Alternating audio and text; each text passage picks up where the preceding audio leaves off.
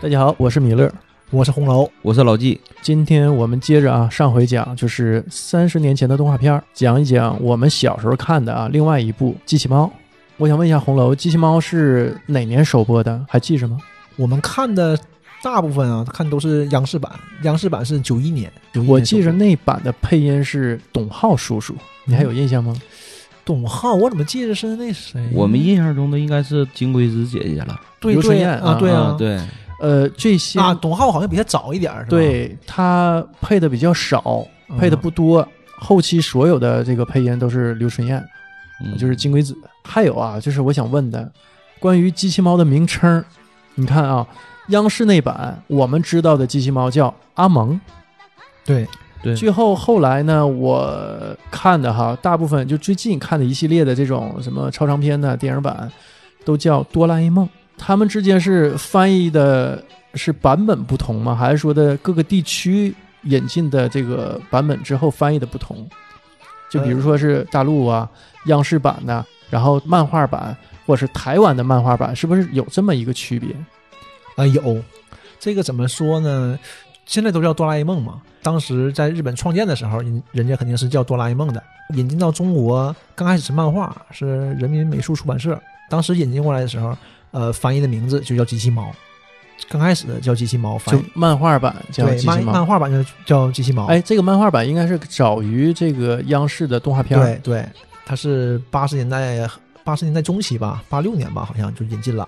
啊，那会儿就已经引进到国内了。，对对对，那是第一版，好像只有七本儿，还不是咱们现在看那种呃挺啊厚的那种三十二裁的，还是十六裁的，很薄的那种，啊，就好像就七本儿。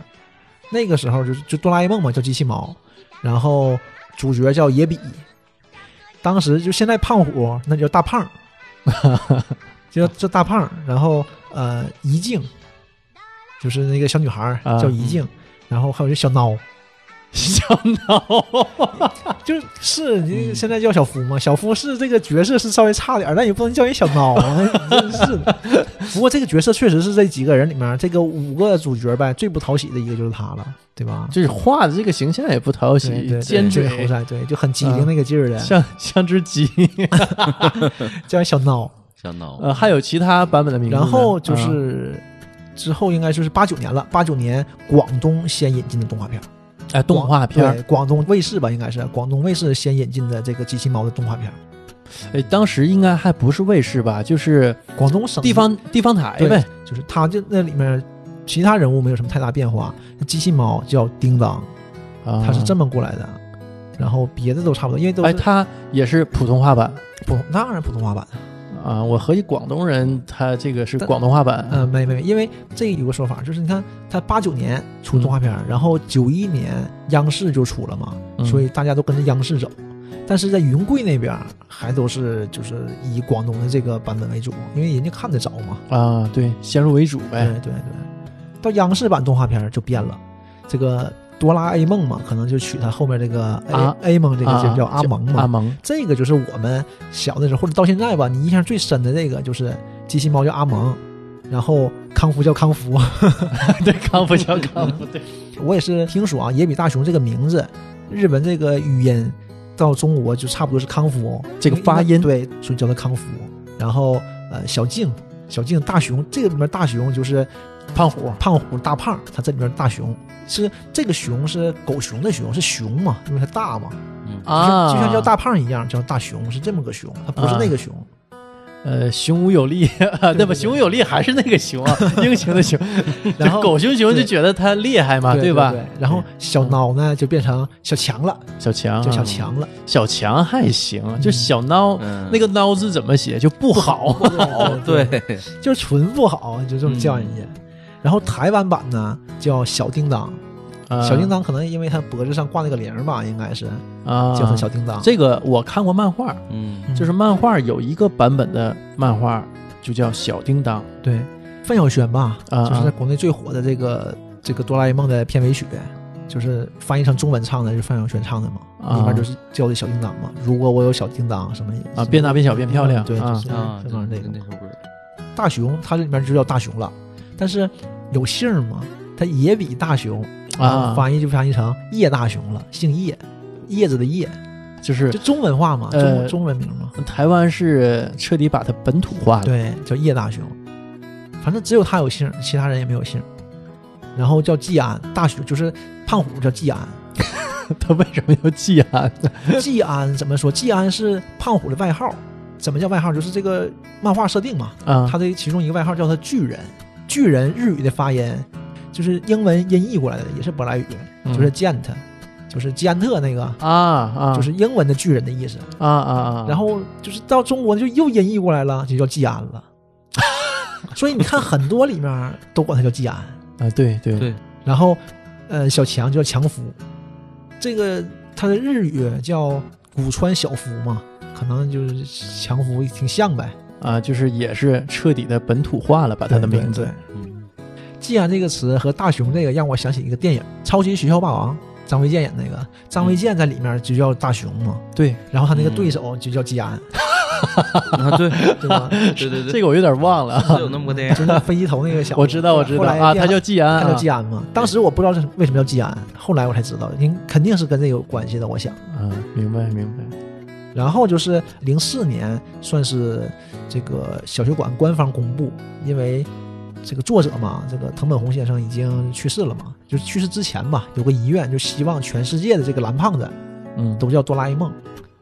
就是给孩子带来快乐的这个名字就是统一，大概就是音译统一呗。嗯然后也国际化接轨了嘛，嗯呃，国内也是从零四年之后，就是从零六年开始重版了一版那个动画，但是动画并没有重置，但是配音改了，机器猫就改名叫哆啦 A 梦了，啊，尊重人家遗愿了。然后其他名字也都跟着改了，这个大雄就野比大雄就叫野比大雄了，因为可能小的时候啊，我们不太能接受这种四个字的名字，现在你都大家都理解这个事儿了，就嗯他就叫野比大雄，因为这个日本文化啊，对我们说实话也是很有影响的，对，所以这个日本人这个四个字或者是五个字甚至更多字的名字，我们早早已经接受了对我最早最有印象的名字就是武田幸雄，啊，精武门嘛，嗯。嗯对，小学点儿嘛，同学们还老说这个事儿，说，啊、哎，那你知道武田他姓什么吗？姓熊啊，他叫熊武田， 武田姓熊啊。 这笑太冷了啊。然后这个是野比大雄嘛，嗯然后这个季安就叫胖虎了。但是胖虎这个名字其实这里翻译的就不是很恰当了，因为胖虎也是他根据原文翻译嘛，原文他不叫胖虎，他叫冈田武，这个名字起的就很霸气嘛，你感嗯觉那种。但是，呃，孩子们里面嘛，就他这帮同学的朋友里叫他胖虎，因为又胖又绑，叫他胖虎。啊那是个外号，对，人家是有名儿的，叫小五，他爸妈也叫他小五。但是从来没听过，哎，对呀、啊没听过但是央视就嗯翻译嘛，就直接给他翻译成胖虎了。他爸妈也叫他胖虎，谁爸妈能给孩子不叫是胖虎啊、央视翻译的是叫大熊不，我说后版嘛，就最后这个根据哆啦 A 梦这版，啊，你说最后这一版对啊对对，不是他名儿就叫胖虎了。然后是静香，静香全名叫袁静香嘛，然后小夫就叫小夫了，他就古川小夫嘛，嗯就叫他小夫了。这就是现在我们电视里最常见的一套名字了，就是这样。啊，呃，刚才红楼提到呃，关于作者啊，这部漫画的作者呢，我们知道是一个组合，是两个人。呃，红楼给大家介绍一下这个作者的一些相关情况吧。呃，这个作者其实还是挺受人关注的。以前那种厚本儿，我们看漫画的时候都会嗯看到嘛，就写着藤子 F 不二雄嘛，对，就大家都想，哎，这个名字，因为当时还小，你想不到笔名这个词儿，你不你不明白什么叫笔名嘛。就感觉嗯这名字很怪啊。至少你笔名也像鲁迅这样的，对不对？对你是个人名啊，你藤子 F 不二雄是神马中的间还带个英文，对，这个藤子 F 不二雄是两个人，呃，不不不，应该怎么说？应该说藤子 F 不二雄是一个人，但是机器猫刚开始那个作者署名不是藤子 F 不二雄，他署名是藤子不二雄，就说藤子不二雄这个名字由来就是是两个人的组合，是藤本弘和安孙子素雄两个人，这两个人啊、要说是很传奇的。他们两个人在很小很小的时候就认识了，发小，发小，纯发小，小学五年级分班，就是到五年级之后又重新分班了嘛。什么原因分班咱不知道。分班之后，这个藤本弘和安孙子素雄就认识了，同桌，两个人都喜欢画漫画，这一下就收不住了，就开始相互扶持，友谊就这么建立起来了。因为有共同的兴趣和对爱好，，但是就是开始一起画漫画，就开始以藤子 F 不二雄这个名字开始出版漫画。呃，稍微大一点，他们俩就开始往外投稿，也有人接，也有人发，但是不温不火吧。就是呃，就没激起什么浪花。对，就这么个情况。后来当然非常成功了。什么时候开始啊？咱们这个真是挺有故事。其实他两个是很励志的这个事儿。大概在一九五四年，这个时候呢，藤本弘二十一岁，他们两个是各有各的工作，因为你不可能靠漫画活着，你漫画是你的爱好啊，就像我们做电台一样，对吧？电台是你的爱好，但你都有本职工作嘛。嗯呃，藤本弘有一次去参加一个发布会，就遇到了手冢治虫，他和手冢治虫聊了很多，就是手冢治虫老师很就是非常的鼓励他，就是看到他作品觉得行，觉得你们俩行。但当然了，业内的嘛，呃，鼓励他这不个光是业内呀、这业内的顶级人物啊，对我这里我们多说两句手冢治虫啊，嗯我对手冢治虫也算是非常推崇的。手冢治虫原名叫手冢治，嗯，因为他非常喜欢画昆虫，他就给自己起的笔名叫手冢治虫。呃，手冢治虫作品像我们都知道的，就是《铁臂阿童木》是吧？嗯小飞龙、三眼童子，然后还有就是最后的那个火之鸟，算是他这个巅峰了。手冢治虫他最厉害的地方在哪儿呢？他把漫画提升了一个维度。之前的漫画都是四格漫画，像《米老鼠唐老鸭》什么的，《大力水手》都有漫画，但都是四格漫画，就是在报纸上画的那种，也有漫画书，但都是那种就是一个格一个格的动作停滞的那种。我明白，我明白，是手冢治虫把这漫画变成像电影一样分镜这种，是从手冢治虫开始的，就是一下子整个漫画就不一样了。这就是为什么在日本都尊敬他为漫画之神，对对对吧吧？之神。所以说，当这个人去鼓励你说你行的时候，那是一种什么感觉？就像你刚开始创业，马云告诉你你行，你肯定行，你就是下一个我。 这话好像跟很多人都说过，是吗？这是鼓励人的，这 就是人生导师嘛。对。然后这个藤本弘就非常受激励吧，就找到安孙子树雄，那意思就是别干了嗯咱俩一起干啊，这画漫画，这不行，对，不是说我们所热爱的，对不对？就像这个米勒似的，别干了， 这不是我们所热爱的，做电做电台吧做，电 台 吧。喝西北风。 哪天找人生导师鼓励一下，你这电台做不错，对，我们现在急需这种那个人生导师，如果有导师听见了，可以来我们。 给我们留言鼓励我们一 下。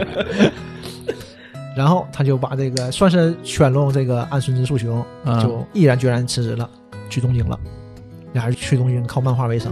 那一开始肯定是很苦啊，老苦了。他们俩刚去嘛，你什么也没有啊，但是去那个地方还挺好，就是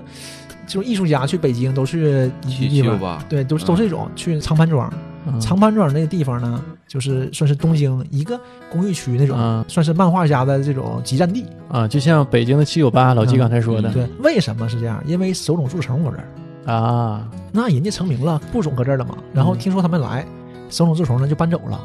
也不知道是喜欢什么。 啊，反正是搬家了、啊是吧？然后他们两个就住在了手冢治虫的这个公寓里，这个屋里，用手冢治虫的那个漫画桌来画漫画。哎，这种感觉你想想啊。对一个这种有梦的青年来说，是真的是很励志的啊，嗯很有有冲劲儿的。 那他俩还有点底子啊，那我估计手冢治虫住的地儿应该不那么便宜吧？有个屁的底子啊！这个钱的押金都是手冢治虫付的，啊，那还是这个偶像在提携他们，对吧？还是看好他们，真还的嗯那嗯是那是真看好，对。有一部电影叫《长盘庄的青春》，讲的就是当时嗯藤本弘他们这代人这一波人吧，这一到批漫画家对吗？到了到了这个长盘庄之后，呃，就是这种辛苦打拼的历史，嗯，就是啊一共是八个人，一共嗯八个漫画家。现在在日本啊，这八个漫画家都是当然都是顶尖人物了，但是嗯方向不一样，各花各的方向。嗯我们知道的就是机器猫这这两个人，他们俩刚开始呢不温不火，不温不火了十年也挺难呢。你想想，创业哪那么容易，对吧？所以也算是激励我们现在这些人，这些做电台的人，呃做电台 的做自己，你俩这是强 啊！我可没说 啊，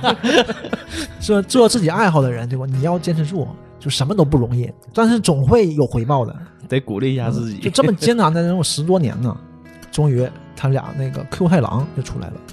Q 太郎大家不知道有没有印象啊？应该看过或者没看过，至少有那个图，你可能不知道哪个是 Q 太郎。Q 太郎是个鬼，就是典型的那种日本小鬼儿形象，就是像一个白布铺身上那种，啊，我知道 了，完事知没道了没，有腿，底下是浪儿，完事对小对小对鸭黄色儿小鸭子嘴，嗯眼睛那样的那个，这个角色就非常火，到现在日本也非常火，就这一部漫画，俩人就无敌了。哎，这是他俩合作出的一部漫画。，对啊他从这部漫画开始就无敌了，就厚积薄发嘛，就全日本都这认识时候啊他俩都三十多岁了吧？嗯，从从二30多好几十出头的年轻人变成三十出头的不那么年轻的人。对对对。但到这儿的时候吧，有的是钱了。国民级漫画嘛，这本儿一出来以后，两个人就是当啊时、 国民级了，那啊相当受欢迎了。这部《Q 太郎》到现在也是非常受日本青少年欢迎的，他这个文化一直传承下来，这个真的挺好的。但是国内不太了解嘛，然后两个人就开始不同的风格了，画不同漫画的风格，分开了吗？没分开。他们两个本身啊，这个漫画风格也不太一样。安顺之树雄呢是比较那个怎么说，比较写实、比较黑暗系的、比较成人化的漫画。那就是我一直有个疑问啊，就是机器猫中间有很多段落很成人向的，是不是也跟这位作者的参与有关系？呃，应该没有，我想，因为啊机器猫是藤本弘自己画的，但是当时署名还是两个人的署名。啊，哎，就是机还是器猫不是两个作者，实际对上，机器猫其实就只有藤本弘一个人画，就从头到尾都是他一个人的。啊，但是数两个人的名儿，因为当时他们的笔名就叫藤子不二雄啊，还没分开啊。啊，就是画，自从画完 Q 太郎之后非常成功嘛。但安顺之树雄呢，还是喜欢他那摊儿，他还是继续画他那个成人比较黑暗风的那种那种风格的漫画。那个藤本弘呢，转了重心，就像这个 Q 太郎一样，转到这种少儿、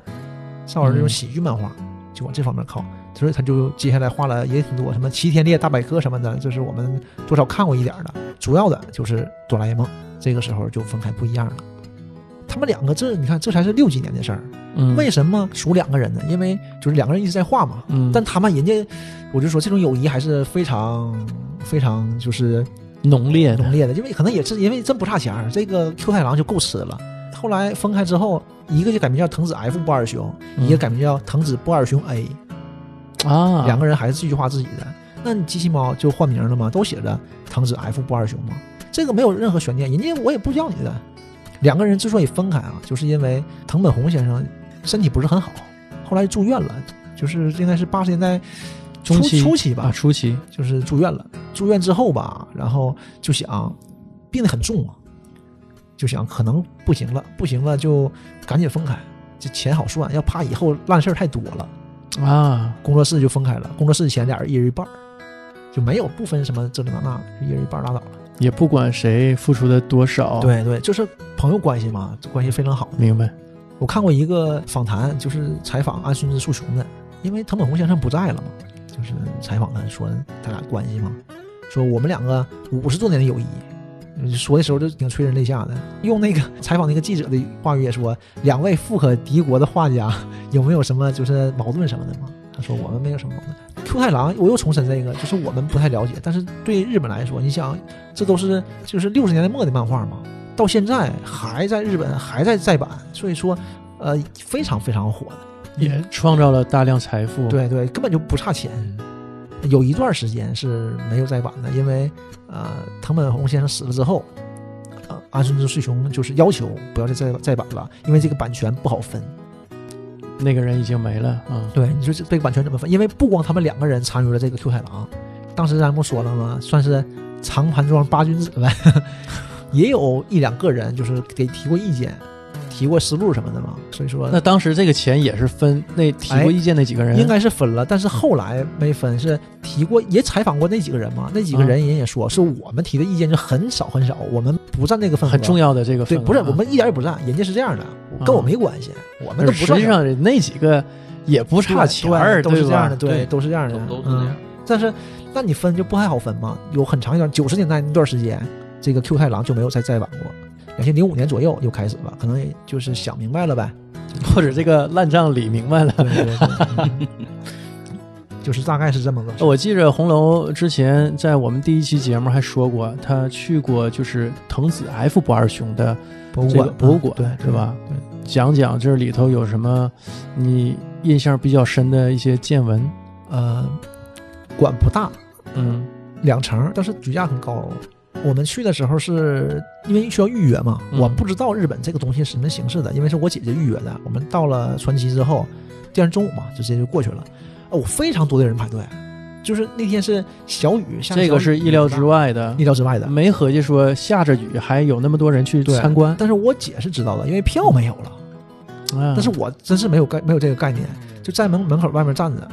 然后就是下着雨打着伞，让人排队。还有像我姐这样推小车里面小小婴儿的，啊好几个呢，嗯在那排队。然后进去他会给你发那个讲解器，嗯讲解器就是各种语言都有嘛，然后里面有它的原稿，有机器猫的原稿，有齐天大百科的原稿，有乱七八糟那些原稿，然后有有那个电话亭、任意门，啊这种造型的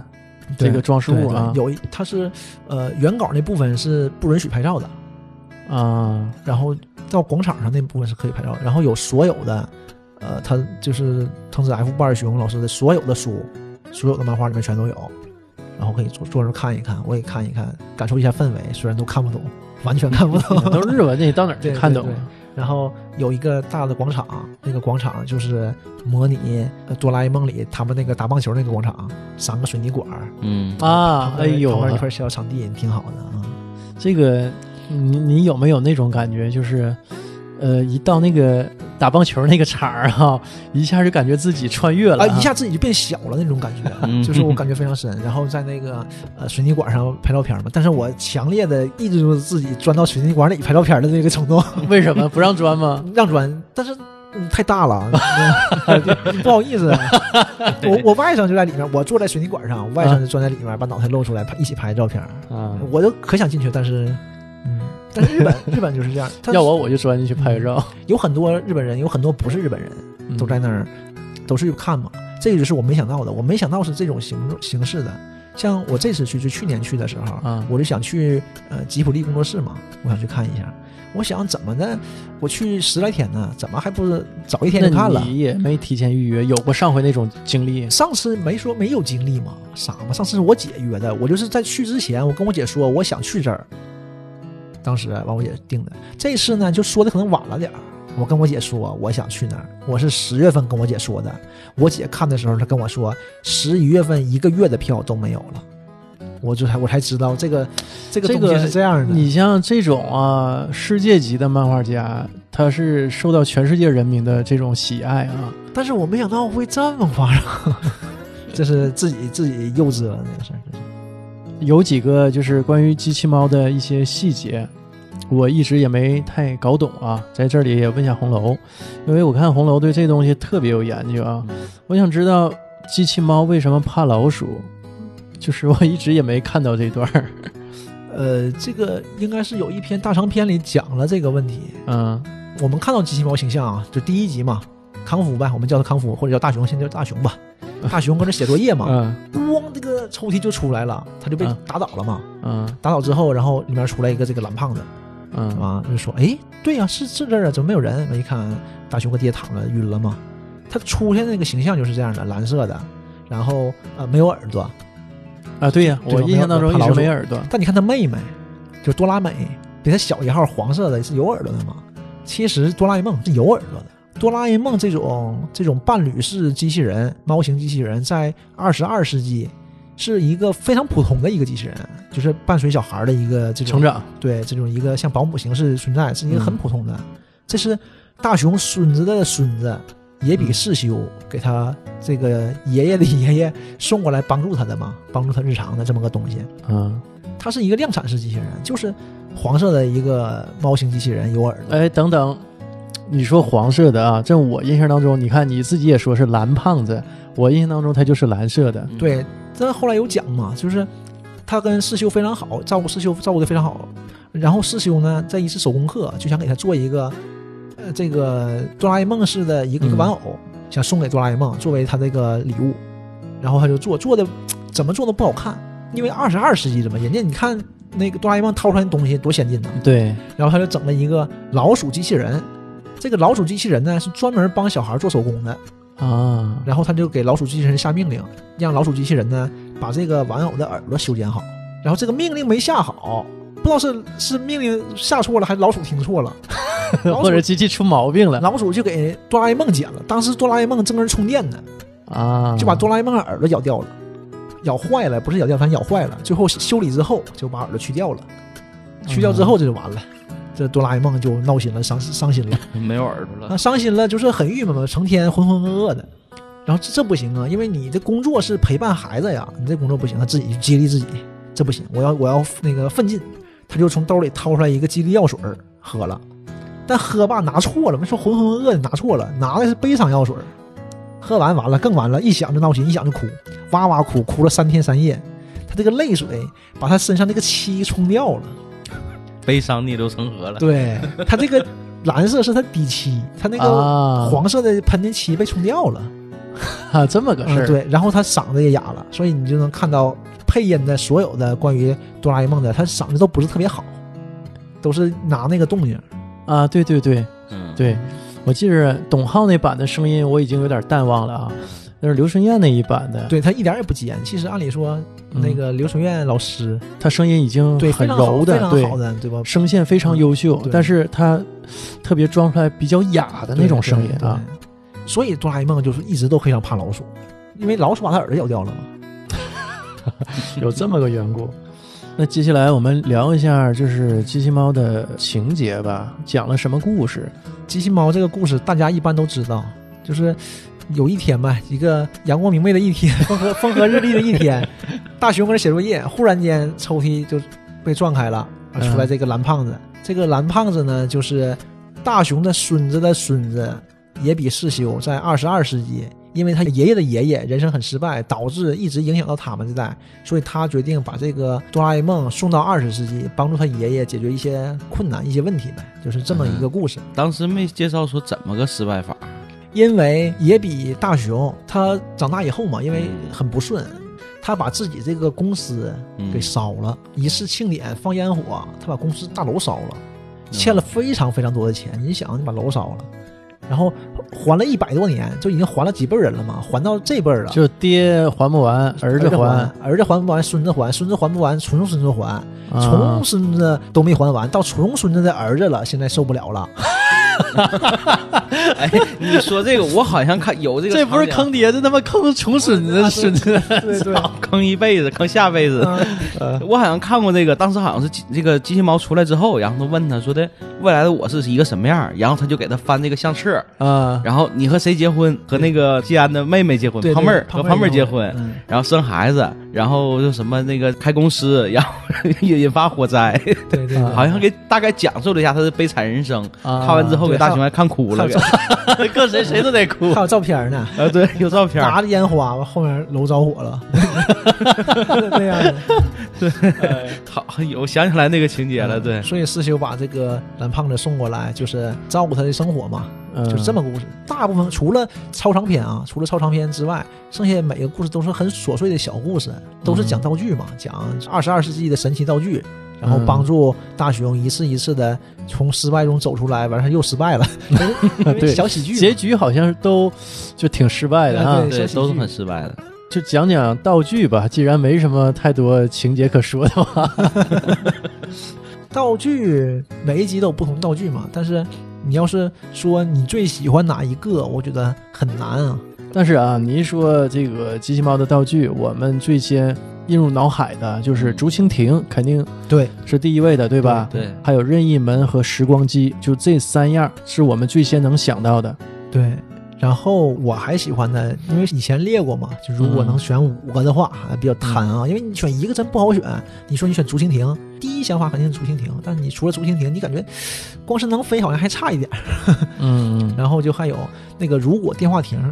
和那个人生重来机，人生重来机是我大了以后了，就是想到的这个问题，呃，就大概就是这五个，应该一般都是比较普及的，就是这五个了。嗯首先，竹蜻蜓每一个不说小孩儿，每一个人都会喜欢这个东西，因为能飞是对人类最原始的欲对望，这对这种吧？自由，这种这种受这种不被束缚，征服天空，对，就是不被大力所束缚，一直都是人类什么时候可以飞起来嘛那种。就是单人飞，啪往上一插，呜，这种哎，它那个东西啊，就是我小时候想过，就是它是怎么控制方向的。后来我在有一集里头啊，嗯我看到了，是你想往哪飞，它嗯就忘。往哪飞，因为它连着你的脑子嘛。对对啊，你有你很你多想往左飞，它就往左飞；往前，它就往前啊；往回倒退，它就倒退，掉个头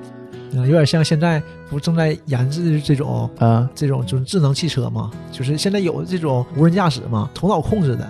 呃，现在已经研究到这种领域了吗？正在研有研制有这个项目，我觉得肯定是已经有很大的发展了，嗯有眉目了啊是吧都？应该。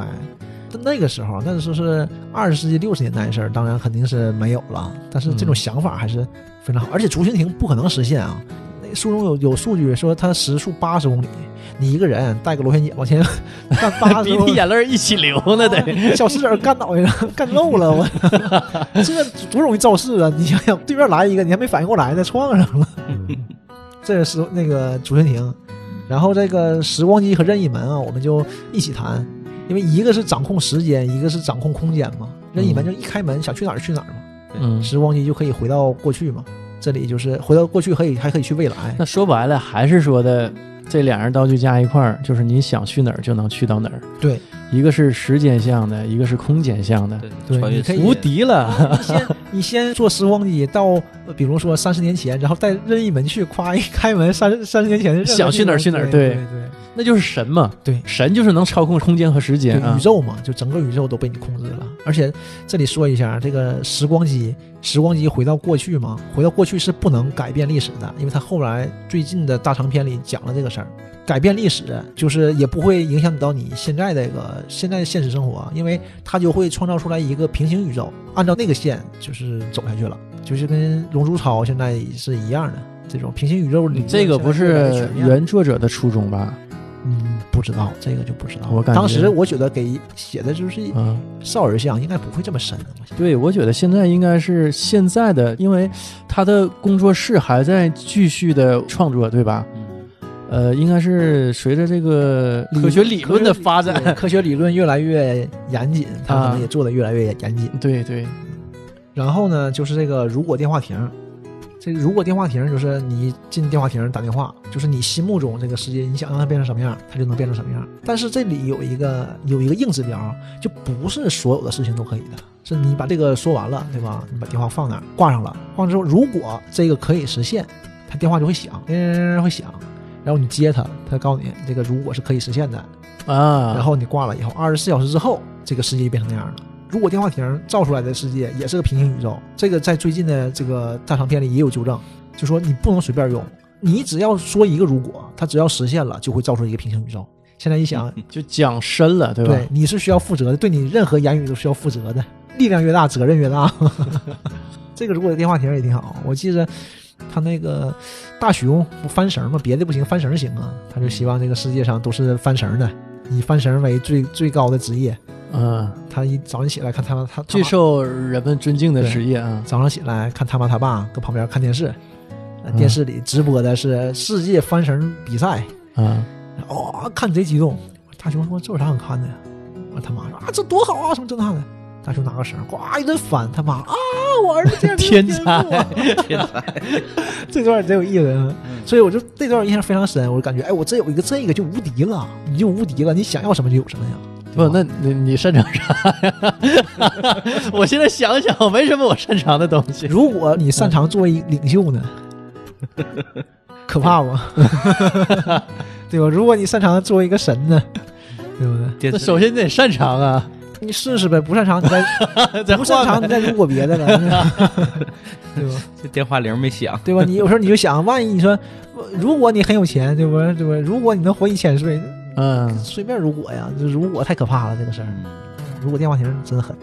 还有就是他那个人生重来机，有一期他拿一个小盒出来，那个小机械，他因为他嗯办事儿不好了嘛，完、他要重来嘛，套脑袋上能变成小孩儿、小婴儿重新活，这个其实也挺狠。因为有时候我想过那个他那有一个时光斗，时光、哎对对对时光包裹就是可以把东西重变回原来的样子嘛。它是这个时间是就是可以前进也可以倒退嘛。对对对，嗯但是这个分正反面儿对哈。这个人这个人生重来机就可以把你自己变成小，就是你这段就是你这个历史没有了，重活一遍。小的时候你可能不觉得什么，你大了就想有些事儿，就是就是哪怕你这一辈子啊做的都是都是你非常满意的事儿，重活一遍也是很大的诱惑。啊我就是大概就是这五个，我就是要选，因为太多了，要选啊这这五个我跟那空气炮啥多好啊，但是对吧？跟这些比差点意思，对吧？对对对。那老纪呢？哎，我想起来几个道具啊，也是这个当时这个，呃，想起来当时的情景，一个是啥呢？和这个未来二十二世纪可以通话的一个通讯器材，这个是通讯器材，就是说换古董。那个情节这样，呃，小强家呢有一套珍藏的一个古董，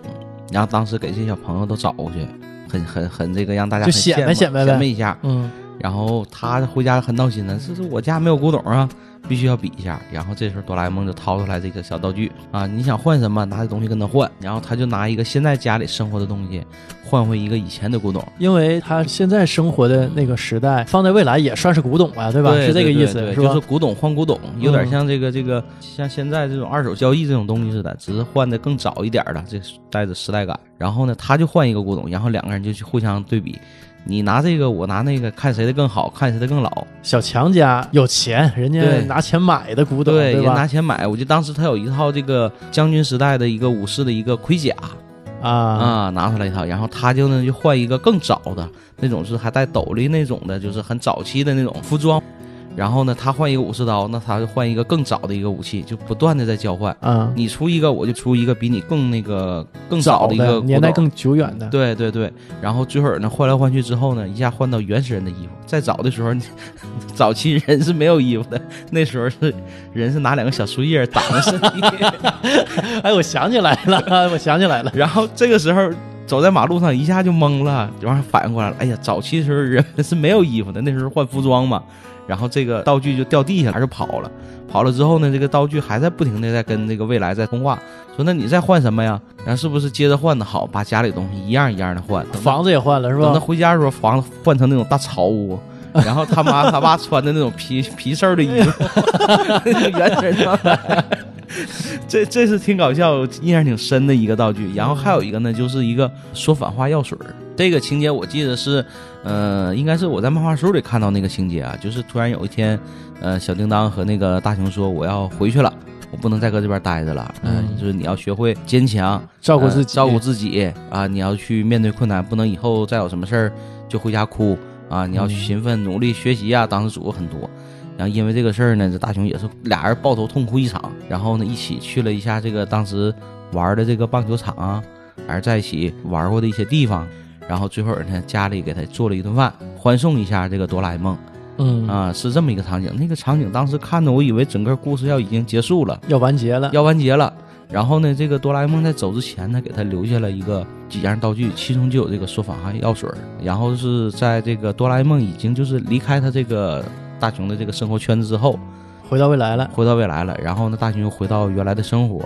呃，还是以前的那个生活状态，呃，上课迟到，然后作业全是错的，出门罚站。考试得零分儿，得零分儿，对，然后这个时候他就很想念哆啦 A 梦在他身边去陪伴他，怎么帮助他，有个依靠呗，有个依靠，嗯已经形成一这种依赖感了。但是呢，已经已经离开了嘛，已经回去了。这个时候，大雄说：“我要学会坚强。”这个整个这个情节是很励志啊， 很伤感，很伤感，是伤感更多一些，嗯。然后这个时候回家，突然间想到啊，他还有有一个道具，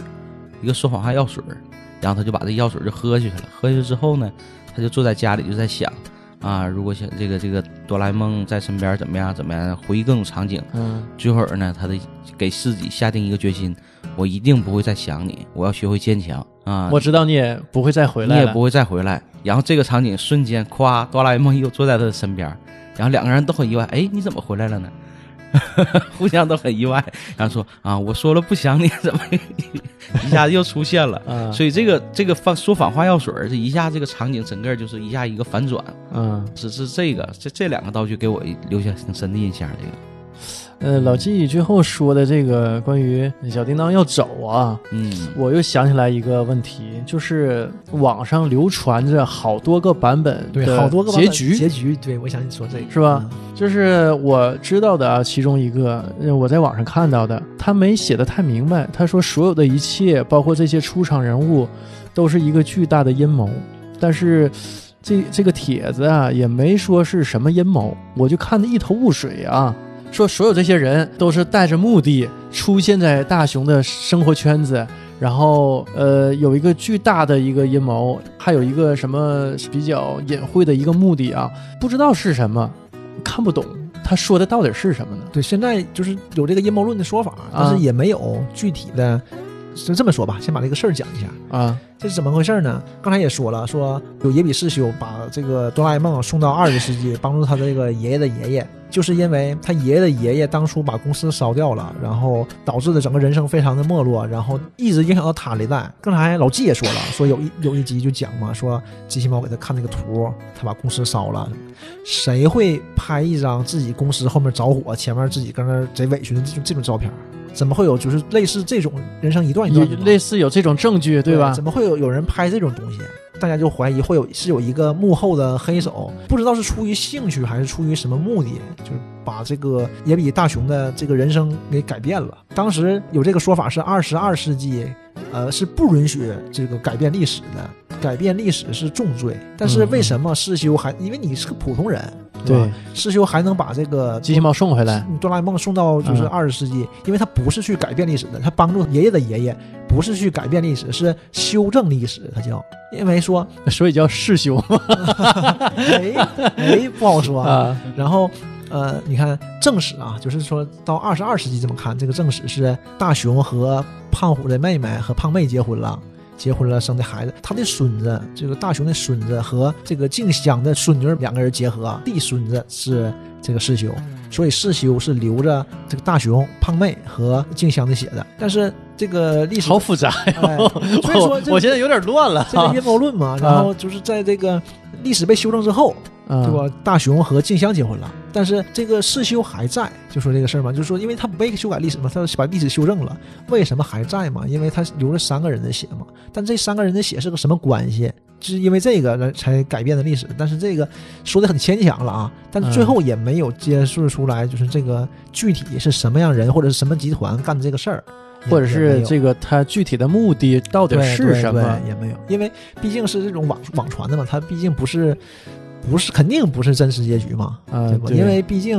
呃，藤本弘先生九六年就已经去世了嘛，嗯他也是在画那个九六年那版的大长篇的时候，嗯半夜就急刀成疾，就肾衰竭就死了。还有就是很多这种结局啊，大家比较认可或者是传的比较广的吧，嗯其中一个就是这个一切都非常美好嘛。这个大雄也和静香结婚了，生孩子啊，一切挺好。啪，一下全没了。再一睁眼睛，大雄醒了，发现他在医院里，他妈正在照顾他。大雄是从小就是一个呃自闭症患者，然后非常严重的自闭症，已经精神分裂了，然后住进精神病院已经八年了。他在这八年里，就是一切都是他幻想出来的，就是这个哆啦 A 梦和这他这帮朋友，这个小孩儿小钱玩的东西，因为他已哎这经也很大太了悲惨了。这个非常哎悲剧。，我还看过一张图片啊，画的挺像那个就是原作者的那种画稿，是他剃了一个光头，然后这个四肢也不全对，对对对对对啊，就一是下，腿呀、还是胳膊呀、是包扎着，非常悲惨。然后嗯他突然之间就醒了，嗯这个结局就是悲剧嘛，这整啊个一个喜剧的这么一个本子，然后这个悲剧结尾，这个还是挺这个是同人嘛？肯定是同情人人又接说受嘛不了这个没有一个结局是真正结局，因为没有结局啊。作者已经对对，去世了嘛对，他也没画到到结局那一天儿。所以这个这个就很悲剧。为什么它能？流传这么广，因为这个悲剧还是很很犀利的、很痛的，因为整个故事都这么阳光、这么美好的一个故事，结尾是这样的。 我我有时候觉得啊，这个故事挺黑暗向的啊，我还挺喜欢，蜡笔小新就是这样的嘛，是蜡吗笔？小新那个初衷就是，就是这个呃，作者去医院看朋友，然后看到一个精神不太好的一个母亲，他母亲呃孩子去世了，孩子就被车撞死了，然后他就精精神不好了，精神不好了，他就拿他一直拿他孩子的画来看，孩子四五岁的时候画的画。就是这是孩子和妈妈，孩子和爸爸出去玩什么的。那他通过这个才有这个，这个就是灵感来画小新的。为什么叫蜡笔小新？因为他妈妈拿那个画都是孩子画的蜡笔画，啊，都都是这么来的嘛。所以小新是五岁嘛，但是那个是真实故事，这个结局就肯定不是真实结局了，而且也不太好那个结局，我挺喜欢，我挺 黑暗的人设你。然后还有就是，呃，比较算是算是正常结局吧，呃，这首先也不是真正的结局。对，但是这怎么说呢？是个结局，是官方的结局。这个漫画出了四五年的时候，然后有一期，这一期就是讲这个未来的人，老来过去嘛，未来人到过去到现在呗，嗯，这个时空就乱了。然后未来也是像时空管理局这种，就嗯禁止这种、这种出入了。呃，那进入你哎这这种时空穿越，对，那你哆啦 A 梦就不行了，不能在这边待着了，让他回去。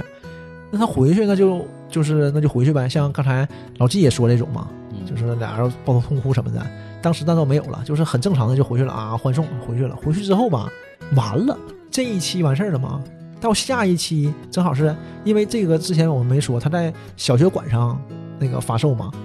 在小学连馆载吧？，对，连载在小学馆一到四年级，小学馆是这样的，一到四年级生，然后五到六年级生，这是两本杂志，然后这是这波人四年级最后一季，日本三月份开学嘛，三月份五就是五年级开学，这杂志不出了，这杂志里面没有机器猫了，没有哆啦 A 梦了，大家才才反应过来这是真结局就完事儿了，他回去就完事儿了。然后就反响、嗯、很热烈，大家就情愿呗，你不能这么完事儿啊，不能这么完事儿啊。大伙儿还没看够呢。对，然后就又接着画，啊，但我不知道老纪刚才说那集是不是接着这个，那就不知道了，因为那是七几年的事儿了，这都是，这就算是一个比较正统结局了。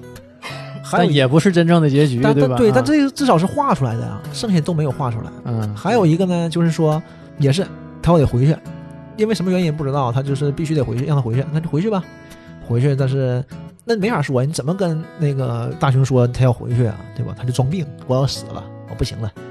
我得我得我得回去了，就这样躺着。大雄就非常的担心啊，找各种办法什么的。我说这个哆啦 A 梦的很感动，就跟他说说实话了，说其实我没事儿，但是我必须得回去了啊。但是我回去吧还不放心你，你看你一直唯唯诺诺的吊儿郎当的，对吧？啊你这这也不行啊，你这样的。我是说，那大雄说啊你放心吧，没事儿，我努力，我不会让你担心的。然后他就回去了嘛，回去之后他就通过时光机，就通过那种电视，就一直那个观察大雄，大雄一勤奋奋进，就变成好学生、好青年，然后结婚、好老公、生孩子，怎么就这样？这这这是这是一个结局，这个这结局就是挺励志啊，对，就挺很呃，正向性的，对，励志说不上，因为还有更励志的。这个就是我觉得啊就是传的最广也是最励志的一个结局，就是忽然有一天，机器猫不会动了。机器猫睡在壁橱里面嘛，对，咔一拉开，机器猫还搁里面呢。大熊想，哎，你怎么还在里？每次都他起来找啊，嗯，对？吧？哎，怎么还在里面呢？叫不醒，说完叫不醒，不会动了，一下吓傻了，就感觉说有问题嘛。我就带着他坐时光机回到那个二十二世纪找他妹妹去了。哆啦美就是这种，哆啦美一般都是这种小剧集里很少出现，都是在大长篇里出现嘛。就是关键时刻啊，谁谁不行要死了，哆啦美一出现肯定全摆平，他肯定带着更强大的道具来。这次又回去找哆啦美，哆啦美就说啊没电了，哥哥没电了，没电了就给充电呗。对呀， 那充不了电，它电池坏了，电池是一次性的，你得换电池，那换呗。但是每一个机器猫的电池，这种机器型猫的电池都是嗯单独的，不配套，都是自己用自己的。说它那它那个有备用电池，那你们怎么办呢？他说我有备用电池啊，那你拿它备用电池呗。完事儿忽然间就傻了，这种猫型机器人的备用电池在耳朵里，哎呀，这个设哆啦置好哆啦啊 A，梦没有耳朵，这个设计好啊，嗯后路给断了。 然后一下就傻了，那这怎么办呢？然后就说那你这就得想办法，现在没有办法解决这个问题。它是集成的呗， 对嗯吧？这个电池是集成的，啊，就得研究。然后这个就是大雄，就是又带着机器猫回到了就是现代，然后他就开始努力学习，然后那个呃研究这个去美国出国，然后几十研究这个电池的事儿啊，对，几 十几十年之后回来了，世界著名物理学家。 对这个时候已经和那个金香结婚了，啊，嗯然后就最后嘛说那个金香，我送你个礼物。哎，这个我听过这个结局，对，对，就是为什么这个结局是传的最广的一个结局？嗯这个也是同人像的吗？对对，没有结局嘛，因为没有结局。啊，然后最后送的礼物就是那个一周开机器猫嘛，它一摁按钮，机器猫一下就醒了，就研究明白了呗，对，一下醒。这结是局也挺好。其实这个结局很温情了，就是最励志了嘛，就相当于。嗯这就是我看过就这几个，当然了，你肯定没有一个是真正结局了。当然，我也不希望它结局，当然是越画下去越好。呃，我还看过就是漫画嘛，它就这些，应该是藤本弘先生在世的时候啊，他画了画了一共是四十二卷吧，然后出了之后，在他零五年的时候，呃小学馆那边又重制了一版嘛，加了就是藤本弘先生死了以后的一部分漫画，嗯，就是他的这个工作室出的是吧？公司是出一部分，加上藤本弘先生以前画了一部分没有加进来的，就是没有公开发行的对，叫嗯《哆啦 A 梦 Plus》五卷，里面就会有哆啦 A 梦各式各样的故事。嗯啊。然后一四年又出了新的一卷，是第六卷，叫《哆啦 A 梦 Plus》第六卷，就是这里面有很多都不光是哆啦 A 梦了，还有一些就是呃周边的一些人物什么的，挺有意思的。 嗯他这里有一个团队叫多拉七小子，啊，我好像好像啊听过哆啦七子，好像对，哎这挺个多葫的。芦娃我没看有过七兄哎，弟这呢。这个就是属于他工作室的出的吧？应该是应该是是应该是吗 Plus 里面。对啊 Plus 里的，就是说这个葫芦娃还有七兄弟呢，这哆啦 A 梦也有七个好朋友。那老季介绍一下吧，哪七位啊？除了哆啦 A 嗯你梦嗯看，啊，哆啦 A 梦是一个，我们说了这个，呃，这个形象蓝胖这个形象啊，他还有几个好兄弟，这几个好兄弟呢都来自于不同的国家，有着不同的这个文化背景。你比如说有个叫多拉小子，这是来自于美国，他的这个形象呢就是一个很西部牛仔的一个形象，戴着一个小牛仔帽，啊，然后呢一个手是一个空气炮。好像看过似的，是吧？你嗯网上应该能找到这对方面的那这个那个照片儿，形象哎对这个呀形象啊，这很美国范儿，也很这个西部牛仔。刚一出场是和人一个决斗的一个场景儿，啊，他平时呢是一个安全官的一个助手，是这么一个形象。这是多拉小子，然后呢还有一个叫多拉尼可夫，你看听这名儿呢就苏联的嗯、俄罗斯的啊， 对，俄罗斯哎俄罗斯的啊战斗的民族啊一，听就是什么啊夫尼可夫多拉尼可夫什么多拉斯基，啊， 这个尼可夫这个是戴着一个围巾，因为俄罗斯毕竟比较冷啊，所以戴着围巾，常年戴着围巾御 寒御寒。然后呢，平时呢，他这个呃脸呢，半张脸是在这个围巾的这个盖里子头啊里头，平时轻易不露脸儿，呃，也不怎么说话，一说话都是嗯嗯啊。然后呢，他是属于这个七兄弟里这个战斗力最高的，来自于战斗的民族。嗯，而且呢，还有一个特点是啥呢？一看到圆的东西就能变成狼人，这是他的设定狠这这是他的大招儿啊、然后还但有是不狼人不该是犬科的吗？ 他他应该变成狮子， 变大老虎啊！嗯，然后还有呢，就是叫多拉利纽，这个是来自于巴西的 多拉利纽。啊这名儿可能都都是这对个，这个他这个多拉利纽呢，就是很喜欢踢足球啊。他的那个你看，哆啦 A 梦是带个铃铛，嗯他这块儿呢是带个小足球啊啊。平时就是比较爱玩足球，然后随身呢带着几个这种多拉的这种小的模型，十一个小模型可以随时组织一场小球赛啊。每次出场都带着足球出来， 腿都没有，还在踢足球呢， 有意思啊。腿都短的推断地足球，来自巴西。然后第五个呢是多拉梅杜三世，嗯法国。人嗯，这个没 不是法国 的，不是啊？这是来自于沙特的，沙特啊阿拉伯的。啊，对，那也差不多嗯。对，这个沙特嘛，就是除了这个呃石油了、黄金了，就是说这个《一千零一夜》的故事非常有名啊，所以他这个形象人家呢也，是文化渊源哎如，长对，很有这个国家人的特点。嗯，然后他这个形象就像一个《一千零一夜》里的这个一个讲述人的这个一个形象。啊，吟啊吟游诗人，弹个是琵琶那玩意儿是吧？ 对人那不是琵琶，但具体叫啥我也不知 啊道。是个乐器啊。然后第六个呢叫耶鲁马塔多拉，这是来自于西班牙，比较绕口啊。啊耶鲁马塔多拉，这是西班牙语。嗯，你看西班牙，它这个是啥呢？是斗牛士风格，啊，随身带着一个斗牛士的一个斗篷，然后呢很有特点啊，它这个头上啊。它这个别的这个哆啦 A 梦耳朵都是猫的那种尖耳朵嗯，它是啥呢？是个牛角，这是它的形象，随身带着一个斗篷。然后第七个呢是多拉王，这是来自于中国的，啊安这口 王啊，王嘛，多拉王，我以为是，我以为是老大国王的王呢啊原来是姓王的王。姓王，他姓王，多拉他姓王。啊多啊了多多拉隔壁老王， 对，这个就很有这个中国的这个中中国元素。中国他就住在你家。家隔壁呗。 对，搬家了， 干不哦了这玩意儿嗯穿的那种功夫的那种服装啊练古练装功嘛古装。那古嗯装，他会功夫，特点是他会武功。然后呢，懂厨艺，懂茶道应，该是唐装那种 吧？呃，就是前面那种系扣的对那种唐装带对派儿的那种。嗯啊对，唐对，装而且呢，就是十分崇拜黄飞鸿，啊。火会山无武功棱，哦角没有角，对，然后他按理说，的那他应该是最能打的，比俄罗斯人能打。不一样，人家力量型的人家是嗯，一对，力降神这会这这属于技巧型的。然后他有武器，武器是一个双截棍，哎呀啊，这这么个七个这个多拉妻子，然后这个这个妻子的这个剧情呢，应该是在这个后区刚才说的那个番外篇里啊、嗯提到的。为什么说提到这个妻子呢？当时这个妻子的这个故事啊，是一个很呃很团结、很励志的这么一个团队，讲述的是一个友情。然后呢，当时也出了几本漫画。但是呢，他这个漫画总体的这个风格和情节呢，稍微有点成人化，稍微有点邪恶化。比如说里头提到了这种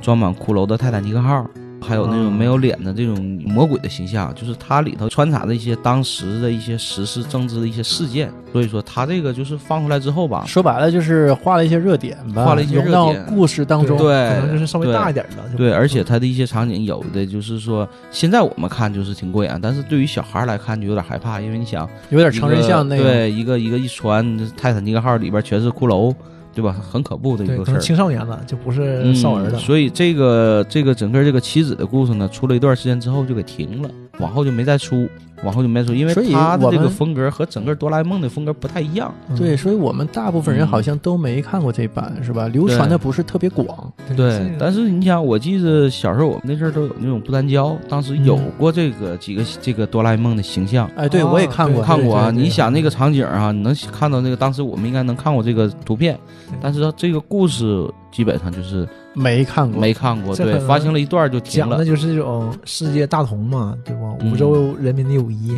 各个国家只有民族的才是世界的，哆啦 A 梦本身就是讲的主要就是尊重和友谊嘛。它作为那个， 它嗯是一三年还是一四年，就是日本这次二零二零年申奥，就是它是形象大使嘛，哆啦 A 梦是形象大使，主张的就是尊重和友哎，谊。就想想这个形象，还有这个故事是多么深入人心。对对，哆啦 A 梦非常厉害的，他两千年初的时候，两千零几年我忘了啊，他就已经到那个美国《时代》杂志封面作为亚洲英雄，他是唯一一个这种虚拟人物登上《时代》杂志，登上《时代》杂志的有像钢铁侠什么的嘛，但他、啊他是唯一一个就是给这个荣誉的，就是亚洲英雄，他分各种板块嘛，啊，亚洲英雄就是以英雄这个形式出现的，就他一个虚拟人物，太牛了！挺厉害的。 今天咱们时间也差不多了啊，嗯下期我们讲点什么？下期下期你不那什么 吗？ 我我再考虑一下啊安迪拉呀，还是还是小飞龙 啊，我都行，我我再考虑一下啊。整个三不童子啥的都行。嗯那就先到这里，先到这里。再见。哎